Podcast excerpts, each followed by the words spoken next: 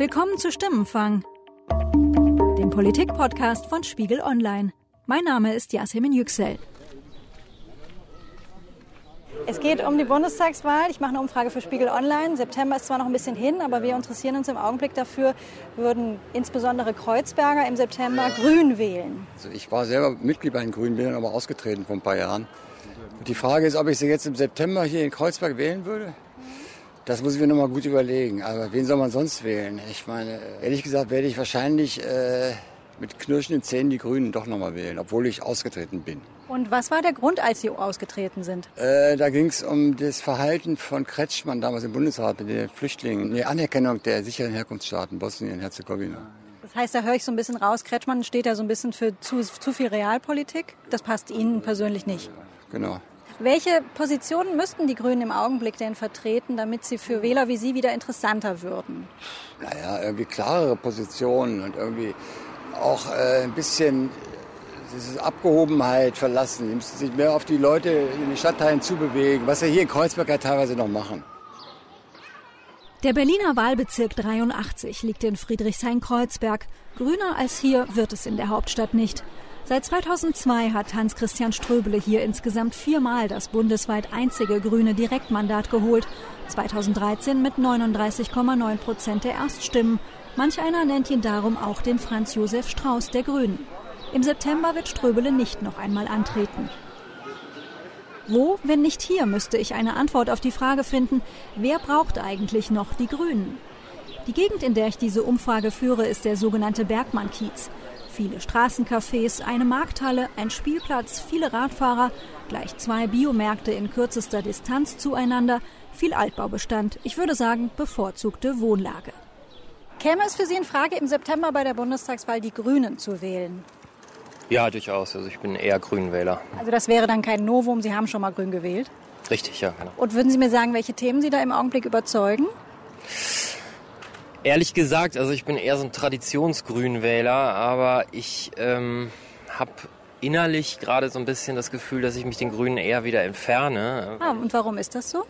Äh, weil ich das Gefühl habe, dass die, ähm, ja, dass da irgendwie nichts Neues kommt. Ich habe irgendwie das Gefühl, dass da ähm, gerade die Themen, die die FDP, äh, die FDP Platz gelassen hat, äh, dass die gerade nicht äh, besetzt wurden von den Grünen, wie zum Beispiel irgendwie Bürgerrechte, äh, Grundrechte und die Stärkung halt irgendwie der Abschottung des Bürgers gegen den Staat, wenn man so sagen kann. Das ist interessant. Falls Sie den Grünen also den Rücken kehren sollten, welche Partei käme dann im September in Frage?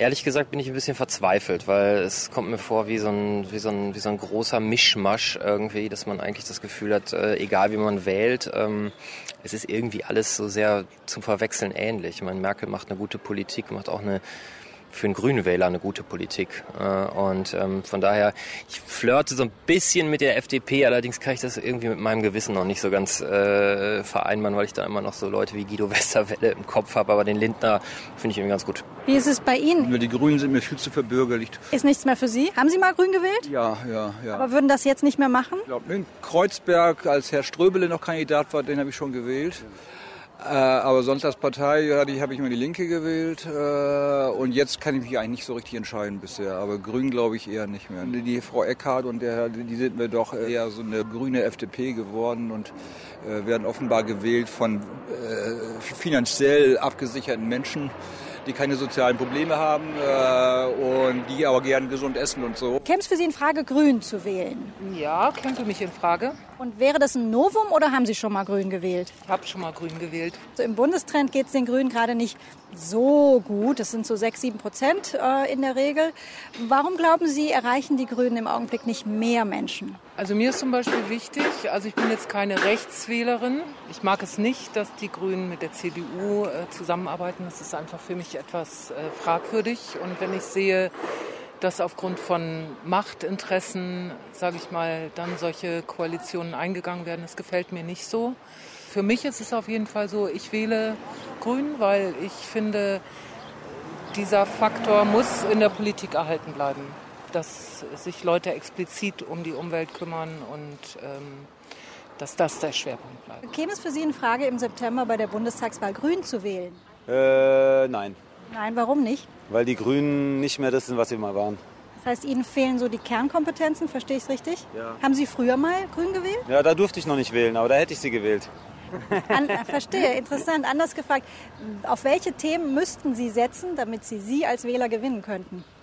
Naja, noch mehr auf soziale Gerechtigkeit und äh, ja, den Umweltschutz noch mehr wirklich voranbringen und nicht zu viel Kompromisse eingehen. Und gegen den Krieg auch, was eigentlich ja mal so ursprünglich da war. Würden Sie grün wählen im September? Äh, nein. Warum denn nicht? Ich interessiere mich eigentlich schon für die Grünen, ähm, habe die auch länger gewählt, wähle aber diesmal das erste Mal SPD, weil ich denke, es gibt eh eine große Koalition wieder und daran würde ich halt eher dann die, die SPD stärken als dann die Grünen. Ich, also ich hoffe, dass sie trotzdem über 5% kommen, aber ähm, Also Sie werden eher eine taktische Entscheidung dann. das ist eher eine taktische Entscheidung, genau. Und inhaltlich Interessant. bin ich mit den Grünen unzufrieden, also weil es wirklich irgendwie sowohl vom, vom Spitzenduo her als auch vom, von der inhaltlichen Ausrichtung her mir zu liberal oder zu, zu wenig äh, festgelegt auf irgendwas erscheint. Was müsste denn passieren oder was wäre denn eine Position oder ein Thema, das die Grünen besetzen könnten, dass Wähler wie Sie wieder sagen würden, ja, das ist meine Partei, die unterstütze ich? Klare, eine klare linke Position und eine klare Koalitionsaussage und gegen äh, Gedankenspiele für Schwarz-Grün. Aber ich interessiere mich dafür, ob Kreuzberger Grün wählen würden. Käme das für Sie in Frage? Ich komme aus Baden-Württemberg. Ah, na, da haben Sie ja den grünen Ministerpräsidenten. Ja, kriegt man. Und macht der einen guten, guten Job? Äh, doch. Doch. Haben Sie den gewählt? Nee, ich wähle immer Spatz. Aber wir haben ihn gern.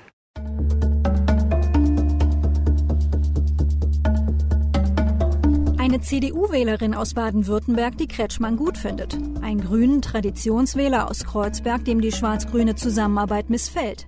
Mein Eindruck nach der Tour durch den urgrünen Wahlbezirk, das grundsätzliche Interesse an grünen Themen ist da, aber mindestens so groß scheint auch die Kritik an der momentanen Linie in der Grünen Partei. Ich will darüber mit Ströbele selbst sprechen und bin mit ihm in seinem Bundestagsbüro zum Interview verabredet. Ich war vor ein paar Tagen in Ihrem Wahlkreis unterwegs und habe eine kleine Umfrage gemacht. Sie haben da viele Fans, aber auch unter Ihren Fans sind Leute dabei, die durchaus kritisch sich äußern. Ein Satz ist mir in Erinnerung geblieben. Ein potenzieller Grünwähler sagt, ma, die Grünen, die sind heutzutage so ein bisschen was wie die grüne FDP. Das war ein Herr auf der Bergmannstraße, der mir das gesagt hat. Äh, was entgegnen Sie da? Nein, ich höre das auch, ähm, sehr häufig sogar. Bei mir ähm, kommt es dann ein bisschen anders an. Äh, Da sagen dann die Leute zu mir, sag mir doch mal, warum soll ich eigentlich noch die Grünen wählen? Das ist eine gute Frage, die in diesen Tagen sehr oft gestellt wird. Wer braucht eigentlich noch die Grüne? Sagen Ja. Sie es mir. Ja, äh, wir haben ja jetzt gerade dieses Zehn-Punkte-Programm und da stehen natürlich viele richtige und dringend notwendige Dinge drin. Äh, Nicht nur Klima, sondern auch Landwirtschaft. Also es gibt Den sogenannten Zehn-Punkte-Plan für grünes Regieren, den Ströbele hier anspricht, hat das grüne Spitzenduo Göring-Eckardt und Özdemir Ende Mai vorgestellt.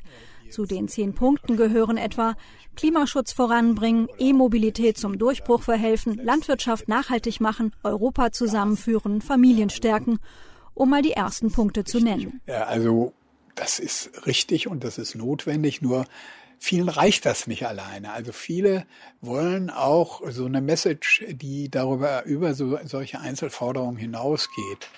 Und denen sage ich auch klar, dass für mich die Grünen auch immer noch eine linke Partei sein sollen. Also nicht eine linke, aber auch linke Partei. Nein, die Grünen brauchen auch eine Vision. Äh, Sie müssen deutlich Also mehr als die zehn Punkte. Ja, natürlich. Sie, äh, ein, ein Weltbild, ein Auftrag, ein äh, äh, Gesamtimpetus, äh, der muss deutlich werden. Da sind ganz engagierte Leute, äh, die die Welt verändern wollen.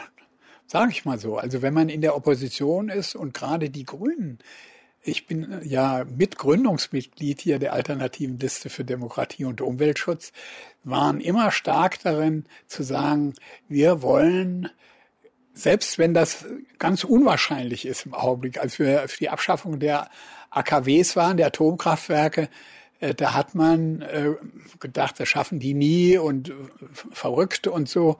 Da können sie noch so viel demonstrieren. Inzwischen äh, ist das in Deutschland jedenfalls bei allen Parteien zu Hause. Und daraus müssen wir lernen, lange genug die dicken Bretter bohren. Das ist auch meine Erfahrung, kann man vieles erreichen. Ganz konkret hat das Spitzenduo aus äh, Göring-Eckardt und Cem Özdemir jetzt gerade das Ziel ausgegeben, die Grünen wollen Platz drei machen im September, am 24. September bei der Bundestagswahl. Ähm, für wie realistisch halten Sie dieses Ziel, Platz drei? Naja, wenn Sie mich vor einem halben Jahr gefragt hätten, hätte ich gesagt, ist doch völlig klar, wir stehen bei 13 Prozent in den Umfragen. Aber es ist unübersehbar, dass das jetzt schon seit vielen Monaten nicht mehr der Fall ist und dass wir irgendwie zwischen sieben und acht Prozent sind. Äh, da müssen wir heftig arbeiten. Natürlich äh, wollen wir stärker werden und wollen äh, möglichst mehr Abgeordnete im Bundestag haben. Aber für mich ist nicht Maß aller Dinge eine Regierungsbeteiligung. Das ist interessant, dass Sie das sagen, denn der Herr Özdemir hat unter anderem auch gesagt, jede Regierung ist besser, wenn die Grünen daran beteiligt sind. Da höre ich raus, das sehen Sie nicht unbedingt so. Nein, das sehe ich nicht so. Äh, ich äh, denke, eine Koalition mit der Union ähm, ist nicht möglich. Warum denn nicht? Na, weil da so viele ähm, Widersprüche sind bei der Union zu unserem Programm, zu unseren inhaltlichen Forderungen, dass ich es für ausgeschlossen halte, dass man, dass die das einfach vergessen oder sagen, das machen wir jetzt vier Jahre lang nicht. Wenn man noch mal so ein bisschen herumkreist um diese Frage, wer braucht heutzutage noch die Grünen, dann fragt man sich natürlich auch schnell, was könnten die Grünen denn tun, um in diesem Wahlkampf, um im Laufe des Wahlkampfs auch unverzichtbar zu werden? Die könnten lernen von Herrn Corby in äh, Großbritannien und von Herrn Sanders in den USA. Das heißt auch mit dezidiert ähm, sozialen Positionen, sozialen Forderungen, die vielleicht auch weitergehen können, als man es dann tatsächlich verwirklichen kann. Aber man muss ja ein Ziel im Auge haben, dem man sich dann nähert, ähm, kann man auch die Jugend gewinnen. Wie wir bei beiden sehen, das sind ja beide alte Herren wie ich, aber sie sind offenbar in der Wählerschaft ungeheuer erfolgreich. Das hat man jetzt in England gesehen und Bernie Sanders hätte ja wahrscheinlich gegen Trump gewonnen. Spornt Sie das eigentlich an? Jetzt haben Sie selbst die alten Herren angesprochen. Das darf ich jetzt auch aufgreifen. Wenn Sie das sehen, dass Sie dann denken, eigentlich müsste ich dann auch unbedingt weitermachen? Ja, ich habe mir das ja lange überlegt. Äh, monatelang äh, immer äh, so ein bisschen Tagebuch geführt, immer abends, welcher Meinung bin ich heute, welcher Meinung dann war ich gestern. Also drei Monate lang oder vier Monate lang. Und dann hat aber doch überwogen, dass ich gesagt habe, ich will diese Perspektive, damals waren es noch fünf Jahre, jetzt sind es noch gute vier Jahre, äh, da nochmal im Parlament mich all diesen Verpflichtungen, Zwängen, dem Stress auszusetzen, den will ich so nicht. Ich werde weiter Politik machen und zwar ganz intensiv, mich einmischen. Es gibt auch äh, politisches Engagement außerhalb des Parlaments und äh, ich werde versuchen, auch weiterhin für meine Position zu werben. Man über die Grünen und ihre Chancen in diesem aktuellen Bundestagswahlkampf spricht, muss man im Hinterkopf behalten, die Abwärtsbewegung begann bereits 2013. Damals rutschte die Partei von 10,7 Prozent, das war das Ergebnis 2009 gewesen, auf 8,4 Prozent ab. Meine Kollegin Annette Meiritz hat in dieser Legislaturperiode hier vom Spiegel Online Hauptstadtbüro aus über die Geschicke der Grünen Partei geschrieben. Ich bin mit ihr zum Gespräch verabredet. Annette, vielen Dank für deine Zeit. Ich finde es super, dass du da bist und bei der Episode mitmachst. Wir fangen mal an bei dem Ziel, das die Grünen sich ja jetzt quasi selbst gegeben haben. Wir haben kürzlich drüber gesprochen. Es soll Platz drei werden im September. Mir fallen noch ein, zwei andere Parteien ein, die auf diesem Platz drei landen könnten. Was würdest denn du sagen, wie realistisch ist dieses Ziel? Also absolut das Rennen um Platz drei, da ballen sich äh, eben vier Parteien drum oder, oder äh, ringen vier Parteien darum. Das sind nicht nur die Grünen, das sind die Linken, die FDP und die AfD beansprucht das auch für sich. Und ähm, dieses Feld war eigentlich, kann man so sagen, noch nie so knapp ähm, oder so so äh, dicht gedrängt bespielt. Das ist einfach so. Und äh, niemand kommt natürlich an die Volksparteien ran. Und für den jetzigen Moment halte ich es tatsächlich nicht für realistisch, dass die Grünen dieses Rennen um Platz drei schaffen. Dafür liegen sie einfach im Bundestrend seit Monaten schon chronisch ähm, zu abgelegen. Ich halte zwar immer nicht so viel davon, diese Wochenwasserstandsmeldungen oh, 0,1 Prozentpunkte hoch oder runter, das ist gar nicht so wichtig. Aber der Langzeittrend zeigt einfach, sie haben massiv verloren, mehrere Prozentpunkte, und sie kommen aus diesem Tal nicht mehr raus. Und das ist eben ein, ein Langzeittrend. Und ich sehe nicht, wie sie ihn wieder wettmachen wollen. Lass uns mal versuchen, über die Gründe zu reden oder nach Gründen zu suchen. Natürlich fallen einem sofort so die Faktoren ein. Ist es das Personal? Ist es das Programm? Sie haben ja kürzlich Ihre zehn Punkte vorgestellt. Ähm, ist es die ewige grüne Frage? Wir wollen Verantwortung übernehmen oder wir wollen doch eher rebellieren. Ist es eine Kombination aus allem? Ähm, fangen wir vielleicht mal bei dem PW Personal an. Es gab die Urwahl und es sind eben Göring Eckhardt und Özdemir geworden. War das die cleverste oder die, die vielversprechendste mhm. Entscheidung sozusagen? Es war die naheliegendste äh, Entscheidung. Man muss sagen, dass Cem Özdemir ein erfahrener Politiker ist. Er war eben auch oder ist er immer noch äh, Parteichef. Er ist bundesweit bekannt und da sagten sich halt viele Grünen-Mitglieder, okay, den schicken wir jetzt nach vorne. Und auch bei Katrin Göring-Eckert Sie hatte keine Konkurrentin, aber auch sie ist erfahren, kann gut mit Merkel, ist häufig mal am Kanzleramt, um irgendwas zu verhandeln, wenn es um Bundesrat geht. Also es ist eine naheliegende Entscheidung gewesen, aber auch so ein bisschen so eine vernünftige und langweilige Entscheidung. Das muss man eben auch sagen, weil jemand wie Robert Habeck, der ähm, der eine Außenseiterposition hatte und dann, dann auf 75 Stimmen an Cem Özdemir rangekommen ist, das zeigt ja, dass es da auch ein Bedürfnis gibt nach einem, ist ein bisschen abgelatscht, der Begriff frischer Wind, aber der trifft den, der trifft's einfach, dass es ein Bedürfnis danach gab, es hat aber eben nicht gereicht. Ähm, die Personen machen es ja eigentlich nicht schlecht. Dieses Spitzenduo, das sind ganz äh, seriöse Politiker, die, die ihren Job können, die seit Jahren in der Politik sind. Aber was, aber es klafft so ein bisschen auseinander, dieses seriöse Image, was die beiden haben und dieses ähm, hippe, hey, wir teilen mal ein lustiges Bild auf Facebook, Image mit lustigen Tierbabys, ähm, was die Grünen sonst haben wollen. So ein bisschen rebellisch, der Stachel im Fleisch.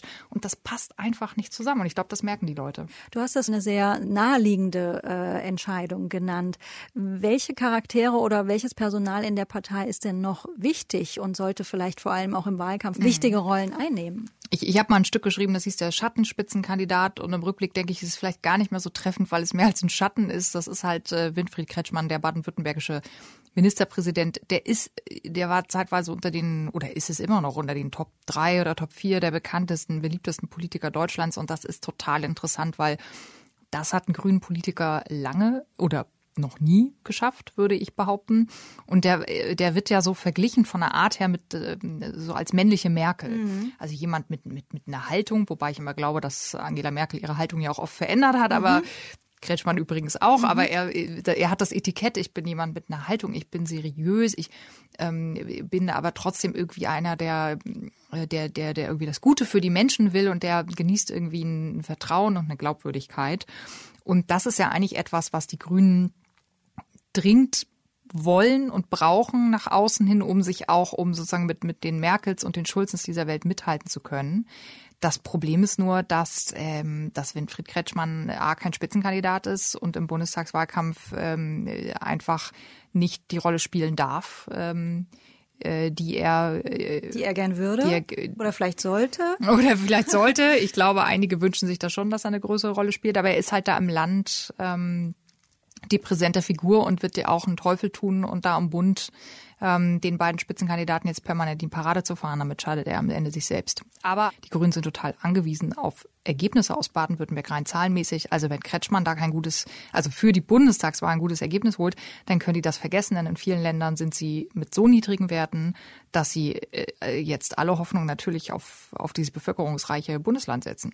Lass uns als nächstes mal aufs Programm schauen. Wir springen kurz in der Zeit zurück. Am Montag nach der Saarlandwahl, da hatten die Grünen ja nur vier Prozent geholt, da sagte Katrin Göring-Eckardt in der Pressekonferenz diesen Satz. Offensichtlich ist es auch so, äh, dass die Themen, mit denen wir im Moment draußen sind, jetzt nicht gerade wahrgenommen werden als der heiße Scheiß äh, der Republik. Sie hat es gesagt, ich darf es wiederholen, der heiße Scheiß der Republik. Ähm, das ist zumindest selbstkritisch. Jetzt springen wir nach vorne. Du warst kürzlich ja auch äh, drüben im Haus der Bundespressekonferenz, als die zehn Punkte vorgestellt wurden. Sind die denn nun der heiße Scheiß? Absolut nicht. Ich weiß noch, als äh, Göring Eckert diesen Satz gesagt hat, da zuckte fast so in mir als Beobachterin, oh, oh, die Grünen haben was Freches gesagt. Das war wie so ein Red Alert, ja, mhm. weil man das gar nicht mehr mhm. kennt. Und dann, paar Wochen später, ist man eben, sind da wieder die beiden Spitzenkandidaten, die konstruktive Botschaften setzen wollen. Das sagen sie, wir wollen konstruktiv sein. Und das ist natürlich verständlich, weil sie wollen, wie ich jetzt schon mehrfach gesagt habe, eben vernünftig sein oder vernünftig rüberkommen. Diese zehn Punkte, die sie jetzt vorgestellt haben, sind halt einfach nicht kontrovers. Also wenn man die liest, dann da, da, da regt sich emotional nichts. Da ist kein, also das kann eigentlich jeder so unterschreiben. Klimaschutz und irgendwie auch zu Flüchtlingen gut sein, aber trotzdem vernünftig äh, integrieren. Und ich will sie jetzt nicht alle aufzählen, aber wenn, äh, wenn man sich die zehn Punkte durchliest, wird da kein Punkt dabei sein, bei dem man äh, innerlich einen, einen Aufschrei ähm, bekommt. Und das ist so ein bisschen das Problem der Grünen.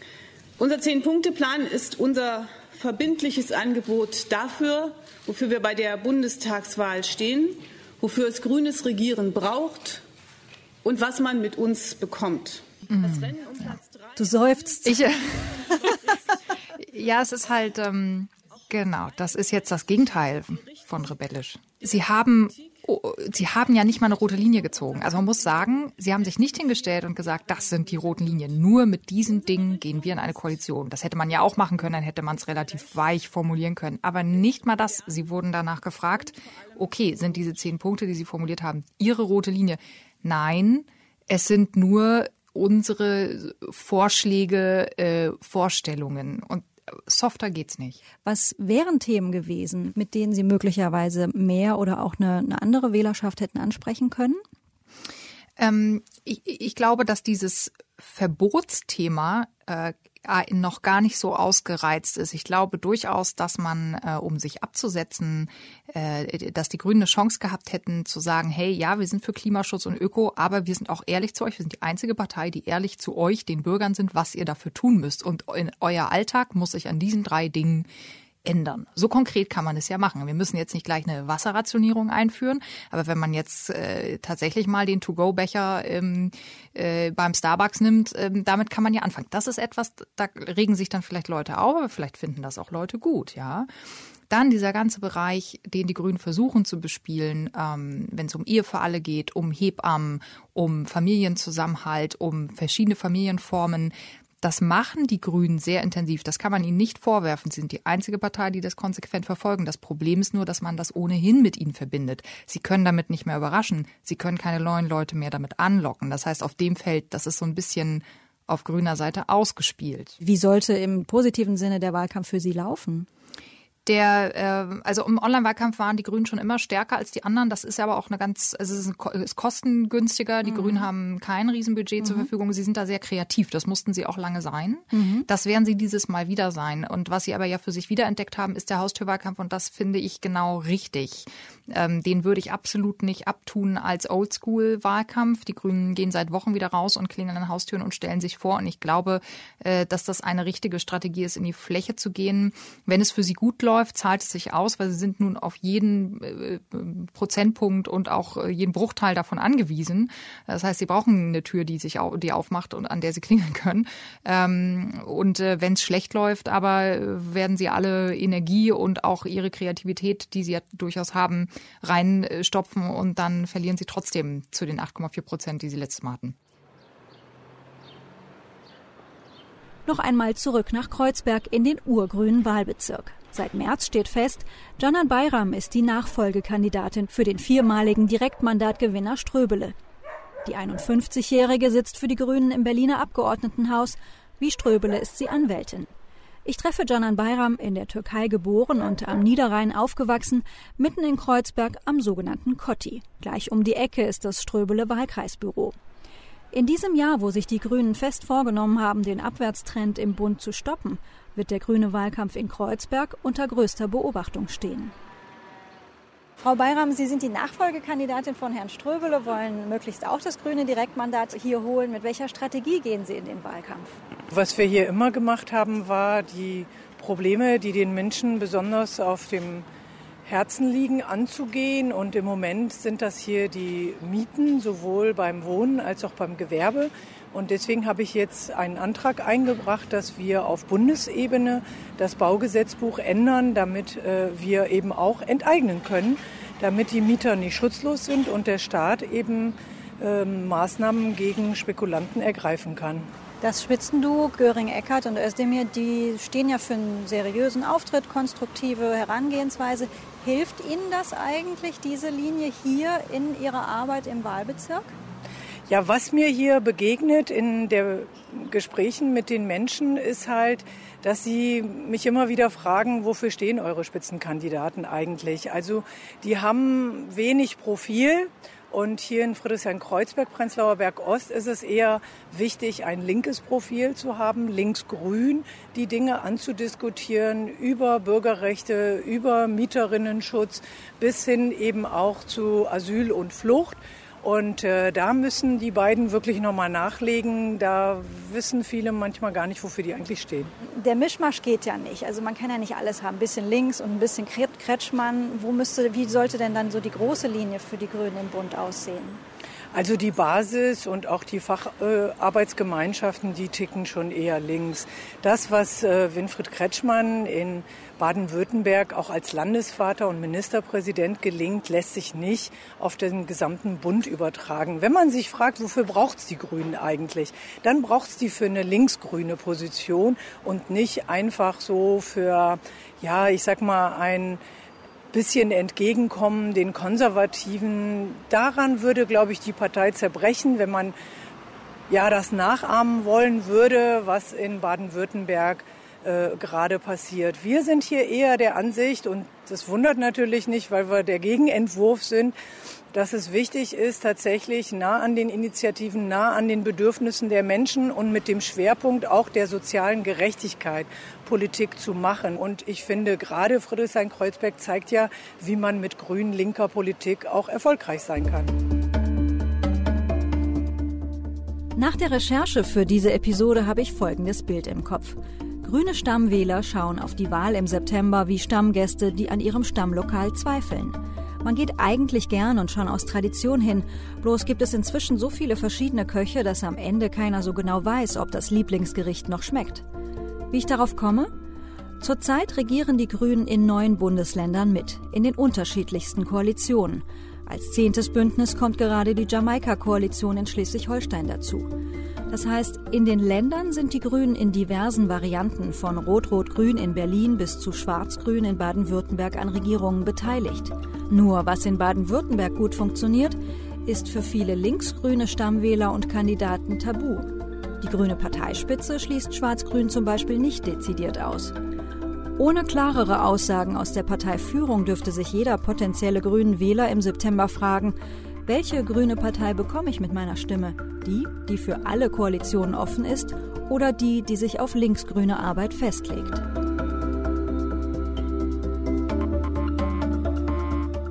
Das war Stimmenfang, der Politik-Podcast von Spiegel Online. Für eine der nächsten Folgen von Stimmenfang würden wir uns über Ihren Input freuen.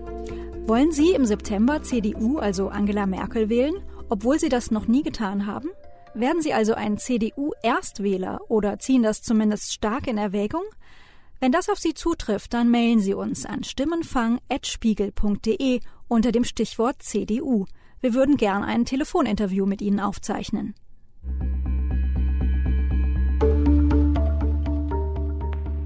Ich wurde bei der Produktion unterstützt von Ruth Lampen, Charlotte Meyer-Hamme und Matthias Streitz. Die Musik für unseren Podcast kommt von Davide Russo.